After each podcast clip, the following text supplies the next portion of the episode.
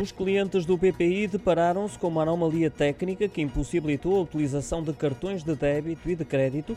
Chegou a levantar-se a suspeita de que se tratava de um ataque cibernético, mas esse cenário foi afastado pela própria entidade bancária. O Banco Português de Investimento, numa curta explicação, assegura que se tratou apenas de uma anomalia técnica que causou uma indisponibilidade temporária ao final da tarde, princípio da noite desta terça-feira, mas que ficou rapidamente resolvida. São situações que ocorrem, por vezes, quando se impõem intervenções operacionais. Não se sabe se foi o caso porque o BPI não prestou mais esclarecimentos sobre o sucedido.